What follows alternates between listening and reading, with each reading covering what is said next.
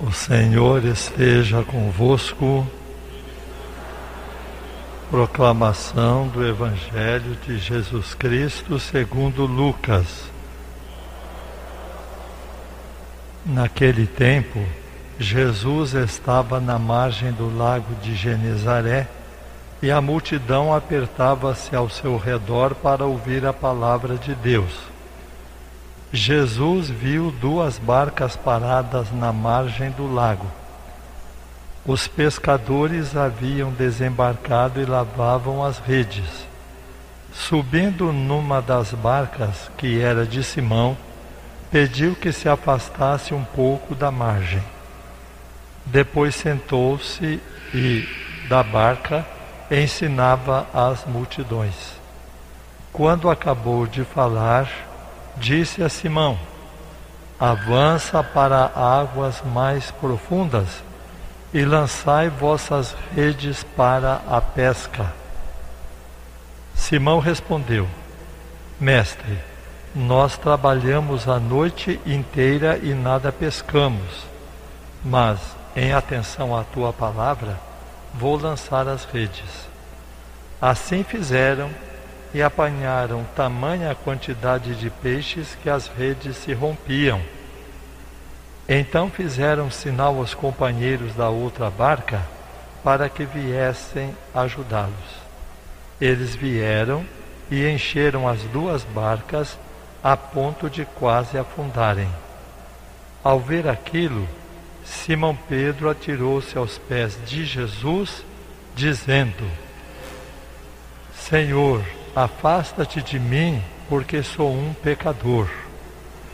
É que o espanto se apoderara de Simão e de todos os seus companheiros por causa da pesca que acabavam de fazer. Tiago e João, filhos de Zebedeu, que eram sócios de Simão, também ficaram espantados. Jesus, porém, disse a Simão: Não tenhas medo de hoje em diante tu serás pescador de homens. Então levaram as barcas para a margem, deixaram tudo e seguiram a Jesus. Palavra da salvação.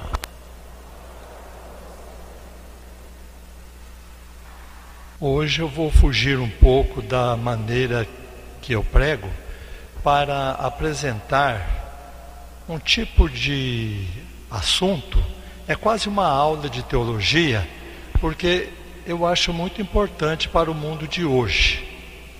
Eu vou tentar ser o mais prático que eu posso e tentar também deixar alguma coisa prática, porque vocês estão acostumados e é assim que eu devo proceder, sempre deixar uma coisa para a semana.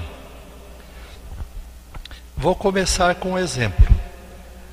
Na década de 1980 não havia celular. E havia uma brincadeira pedagógica que se chamava telefone sem fio.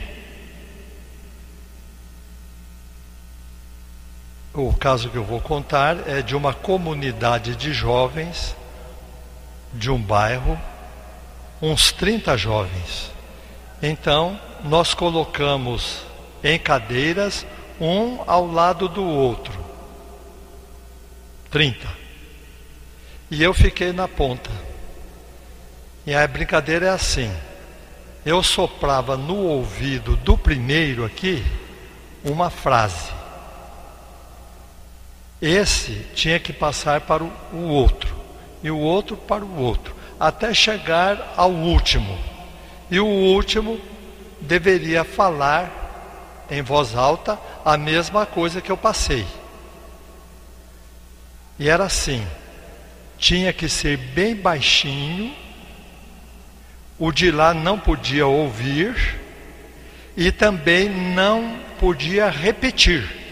Ah, eu não entendi o que foi que você falou? Não. Fala, passa, passa, passa.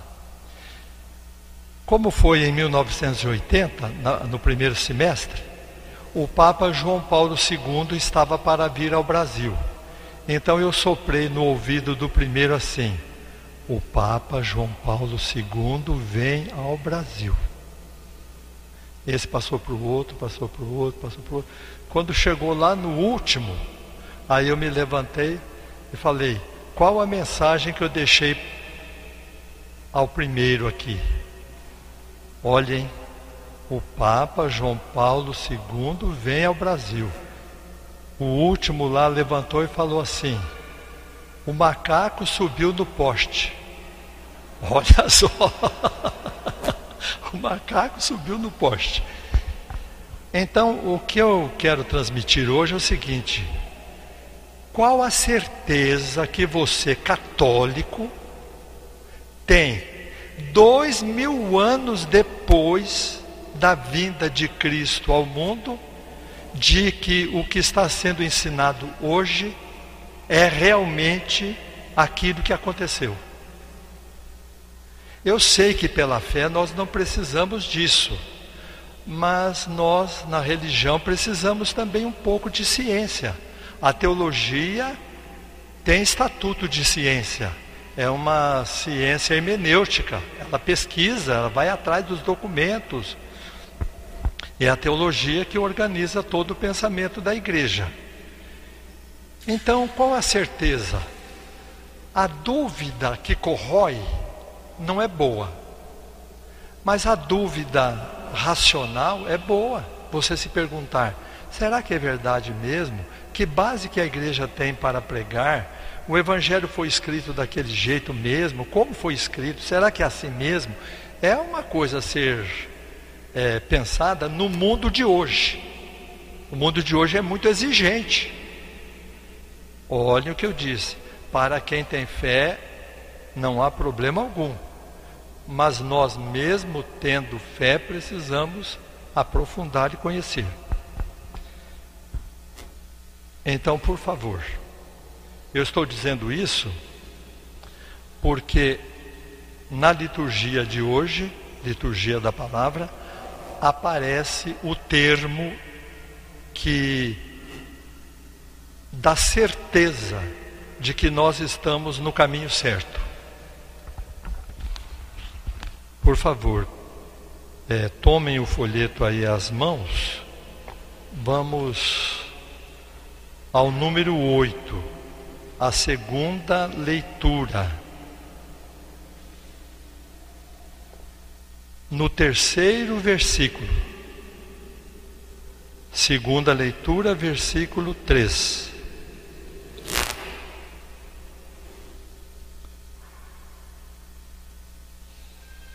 Vamos ler juntos?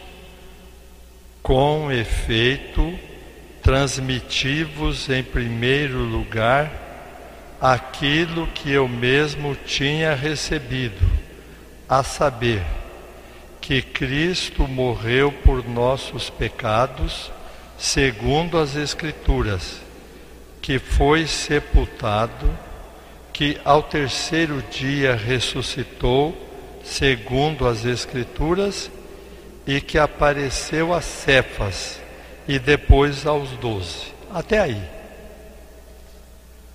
Apareceu uma palavra importantíssima para a teologia. São Paulo diz assim: Eu transmiti aquilo que eu recebi. O telefone sem fio, né? Eu escutei aqui, estou passando para vocês aqui. De onde que ele escutou? Quem estava na barca com Jesus? Simão Pedro, João, Tiago. São Paulo não conheceu Jesus, mas ele conversou com Pedro, conversou com Tiago, conversou com João o que eles me falaram, eu estou passando para vocês. E assim foi indo. Esse João do Evangelho de hoje é o João evangelista. O João tinha um aluno que se chamava Policarpo. Então o João passou para o, o Paulo, passou para o Policarpo, O Policarpo tinha um discípulo, um aluno, que se chamava Irineu. Esse Irineu é que bolou. Ele pensou assim: bom, o Policarpo, que é o meu, meu mestre, conheceu João, que conheceu Jesus. Mas e daqui para frente? Ah, vai indo, vai indo, vai indo, onde que vai parar isso? Ele bolou isso aí. Claro que não foi assim, mas seria mais ou menos assim. Em São José do Rio Pardo, em fevereiro de 2022, aquele povo reunido naquela matriz, como eles vão saber que o que eles estão recebendo é o que nós estamos aqui vendo, entendendo?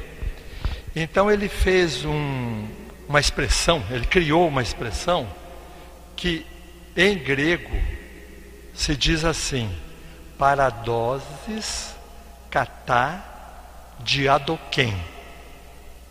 Em português seria mais ou menos assim: transmissão por sucessão.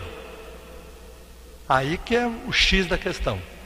Não é assim, um vai falando para o outro, um vai falando para o outro, e todo mundo falou, então chegou hoje. Não, não é assim não. Não é o telefone sem fio. Não é é a transmissão por sucessão. Como seria isso? Vamos supor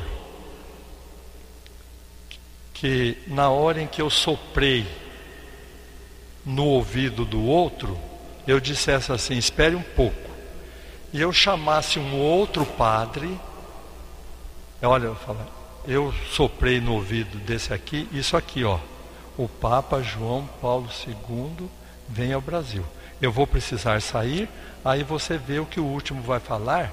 Se ele falar errado, você corrige. Vai, vai, vai, vai, vai, vai. O macaco subiu no poste. Não, não. Aí o cônigo deixou. Naquele tempo eu não era cônigo, me chamavam de padre, né? Eu sou padre até hoje. Mas o padre Darcy falou que não. O Papa João Paulo II vem ao Brasil. Essa transmissão é documentada, foi totalmente documentada nos quatro primeiros séculos da igreja, está tudo é, com confiança. Então não era só assim passar um documento, é passar a confiança da comunidade para a comunidade seguinte. Por isso, São Paulo, o que ele diz hoje? O que eu recebi, eu transmiti. Jesus padeceu, Jesus morreu, Jesus ressuscitou por nossos pecados, ele apareceu a Cefas. Quem é o Cefas? É o Simão. Quem é o Simão? É o Pedro. O Pedro tinha três nomes: Simão, Pedro e Cefas, né? É... Jesus transmitiu a eles, eles me transmitiram. E onde está isso? Está no nosso creio em Deus Pai. Creio em Deus Pai Todo-Poderoso, Criador do céu e da terra, em Jesus Cristo que nasceu, morreu, ressuscitou, subiu ao céu, no Espírito Santo, na Santa Igreja Católica. Quem que chamou a Igreja Católica em primeiro lugar? Foi o Irineu. Então, no creio, nós temos toda a condensação da fé. E o creio é do tempo dos apóstolos. Gente, na hora da missa, vocês precisam recitar o creio, mas você fala, escuta, eu estou recitando uma coisa que foi transmitida há dois mil anos, e eu creio nisso. Creio que Jesus Cristo nasceu, morreu e ressuscitou. Essa é a transmissão por sucessão. Isso não muda. Não há como mudar. E, porque é isso que aconteceu e é o que a igreja prega. Então o Santo Irineu também diz assim: na Espanha, na Gália, na Samaria, a igreja é uma só. É como se no mundo inteiro ela fosse uma só casa. E dentro dessa casa é como se todos tivessem uma só boca. Olha que coisa bonita. Em outras palavras, você aqui em São José do Rio Pardo, o outro lá em na Itália, o outro nos Estados Unidos, Todos nós juntos formamos uma casa que é a igreja. E temos uma só boca, porque todos nós recitamos a nossa profissão de fé, que tem 2.200 anos e é certeza de verdade. Então é importante isso. É muito importante para o mundo de hoje você saber que está baseado. Não é só um sentimentalismo, ah, eu vou lá, eu rezo, faz um bem para mim. Faz, faz, e deve fazer, deve. Mas não é só isso. Saber as bases de onde vem. Então a tal paradosis catadiadoquem é um tipo de regra de fé que dirige a igreja através dos séculos. O que você pode fazer então? Vamos à parte prática. O que você pode fazer? Saber que você tem uma retaguarda. É muito bom isso.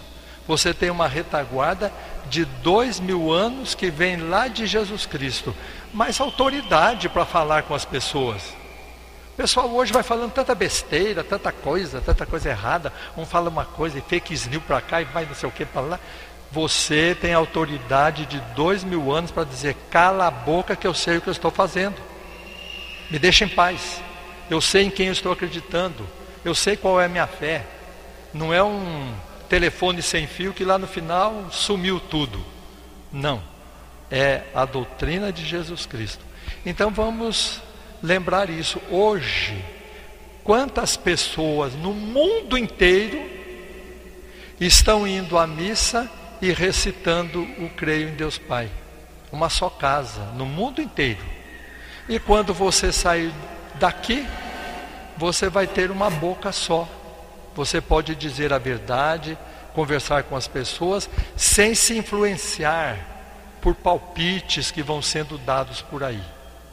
Então hoje, na nossa Santa Missa, vamos recitar o nosso creio sabendo que houve uma transmissão por sucessão até chegar aqui e vamos recitar mais com a, a boca cheia, né? acreditando naquilo que os apóstolos nos transmitiram. Todos de pé. Quanto maior nossa convicção de fé, tanto mais fácil para perceber as inconsistências do mundo de hoje.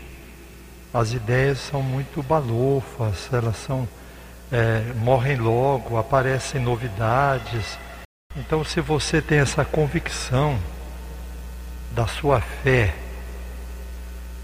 baseada na paradosis catadiadoquem, que agora nós sabemos que foi essa transmissão com confiança e com certeza pelos apóstolos até os dias de hoje, fica muito mais fácil, nem que você não se exponha, mas pelo menos não deixe as contrariedades do mundo de hoje atrapalharem a sua vida.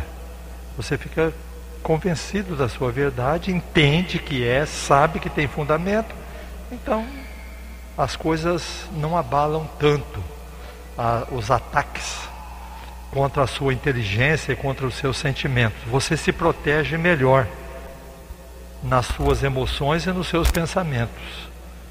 É, nós formamos uma só casa e somos uma só boca.